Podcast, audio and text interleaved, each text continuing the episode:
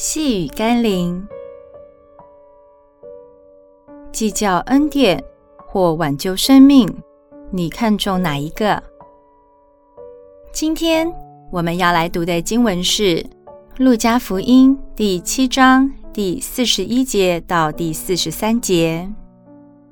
耶稣说：“一个债主有两个人欠他的债，一个欠五十两银子。”一个欠五两银子，因为他们无力偿还，债主就开恩免了他们两个人的债。这两个人哪一个更爱他呢？西门回答说：“我想是那多得恩免的人。”人们容易看别人比自己得到的更多、更好，就眼红。却忽略了自己既有的恩典。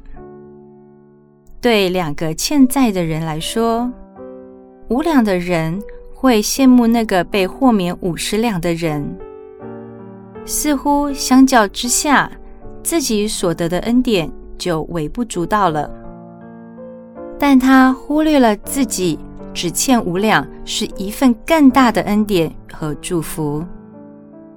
今天许多基督徒，对那些曾经很糟糕却仍蒙神极大恩惠与拯救的人，感到不屑、怀疑神，甚至愤怒，觉得自己当个乖孩子，尚且没有看到或感受到上帝特别的恩宠，就对上帝的公平性感到不满，却不知道上帝保守我们的生命。让我们不致落到更深的罪里，不欠更多的债，是给我们更大更美的祝福。